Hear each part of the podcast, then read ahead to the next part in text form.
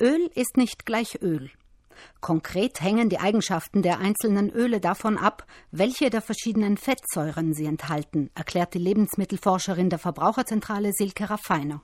Hier unterscheiden wir eben gesättigte Fettsäuren, die überwiegend in den tierischen Fetten enthalten sind, sowie in einzelnen Pflanzenfetten wie Palmfett oder Kokosfett ungesättigte Fettsäuren, die überwiegend eben in pflanzlichen Fetten vorkommen. Und bei den ungesättigten Fettsäuren unterscheiden wir wieder zwischen einfach ungesättigten und mehrfach ungesättigten Fettsäuren. Ungesättigte Fettsäuren braucht unser Organismus, um lebenswichtige Substanzen zu bilden, etwa bei Entzündungsprozessen oder um die Blutgerinnung zu regulieren. Doch diese wertvollen Inhaltsstoffe sind eher hitzeempfindlich. Was jetzt Hitze anbelangt, so sind die mehrfach ungesättigten Fettsäuren am empfindlichsten gegenüber Hitze. Das heißt, sie werden durch Hitze zerstört. Dadurch werden dann Zersetzungsprodukte gebildet, die teilweise auch gesundheitsschädlich sind. Einfach ungesättigte Fettsäuren sind etwas robuster gegenüber der Hitze, also die halten auch Temperaturen bis etwa 180 Grad Celsius aus beim Braten beispielsweise. Und am besten hitzestabil sind eben die gesättigten Fettsäuren, die beispielsweise auch in Butter vorkommen. Fett in Maßen ist keinesfalls ungesund. Es kommt jedoch darauf an, Öle und Fette ihren Eigenschaften entsprechend in der Küche einzusetzen.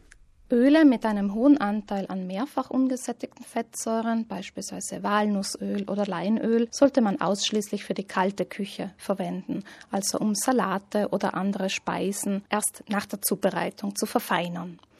Öle mit einem hohen Anteil an einfach ungesättigten Fettsäuren eignen sich sowohl für die kalte Küche als auch für das sanftere Anbraten. Dazu zählt beispielsweise auch das Olivenöl oder Rapsöl. Beide haben einen hohen Anteil an einfach ungesättigten Fettsäuren, also hauptsächlich an der sogenannten Ölsäure.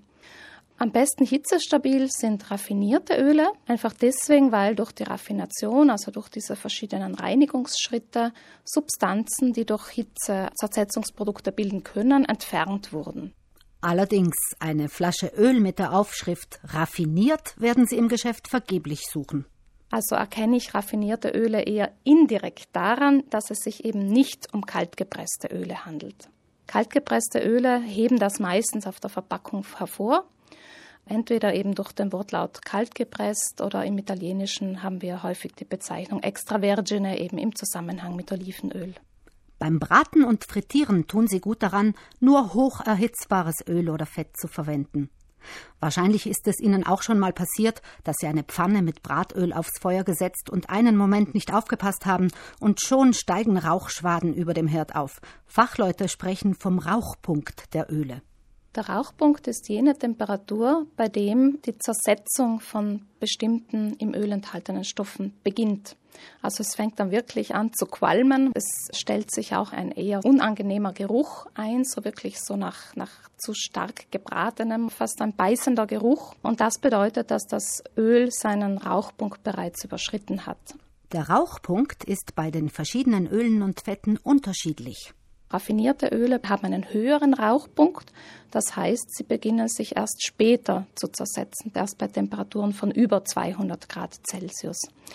Pflanzliche Fette mit einem Anteil an einfach ungesättigten Fettsäuren und mehrfach ungesättigten Fettsäuren haben in der Regel einen relativ niedrigen Rauchpunkt. Der liegt teilweise auch schon bei 170 oder 180 Grad Celsius. Und diese Temperaturen sollten dann eben für diese Öle nicht überschritten werden. Öl, das seinen Rauchpunkt überschritten hat, sollten Sie nicht mehr verwenden und fachgerecht entsorgen. Am besten geeignet zum Frittieren und scharf anbraten sind raffinierte Öle, Maiskeimöl, raffiniertes Olivenöl, aber auch Kokos- oder Palmfett. Vor allem letzteres ist jedoch aus ökologischen und sozialen Gründen nicht empfehlenswert. Auf manchen Flaschen im Geschäft steht auch einfach nur Bratöl. Die sogenannten Bratöle, die eben hauptsächlich in den Bioläden erhältlich sind, sind auch sehr gut für das scharfe Anbraten geeignet, wie auch für das Frittieren. Sie haben eine spezielle Zusammensetzung dank moderner Züchtungsmethoden. Also bei den sogenannten High Oleic Bratölen handelt es sich um ein Sonnenblumenöl, das aus speziell gezüchteten Sonnenblumensamen gepresst wird. Und diese Sonnenblumenkerne weisen einen besonders hohen Anteil an einfach ungesättigten Fettsäuren auf, also an Ölsäure und sind deswegen im Vergleich zum herkömmlichen Sonnenblumenöl hitzestabiler.